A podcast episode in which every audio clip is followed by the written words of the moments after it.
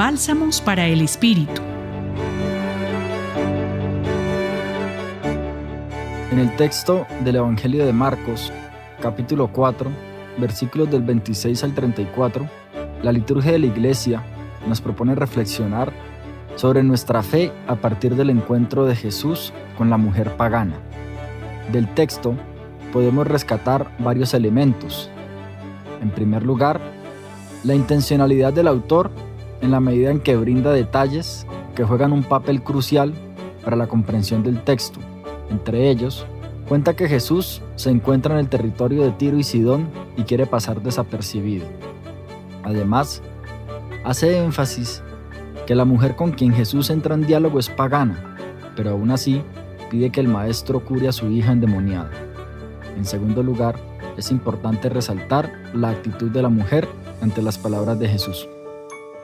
Del primer punto, considero pertinente mencionar que el evangelista inscribe a Jesús en un territorio que no es judío, y más aún, entablando un diálogo con una mujer pagana, es decir, una persona excluida del mensaje de salvación propio del pueblo judío. Este diálogo representa un encuentro cultural que Jesús resume en las siguientes palabras. Deja que primero se sacien los hijos, pues no está bien tomar el pan de los hijos para echárselo a los perritos. Son palabras duras y contundentes, además de excluyentes. De esto, solo quiero rescatar la actitud de la mujer y la manera como desarma la conversación, evitando caer en una confrontación violenta. Se necesita mucha fe para ver en Jesús la salvación, después de oír esas palabras hirientes. La mujer pagana no solo desarmó la conversación, sino que además recibe toda la admiración de Jesús. Por eso, en este pasaje del Evangelio, el milagro es ella, porque evita la confrontación y logra tener fe después de haber sido ofendida.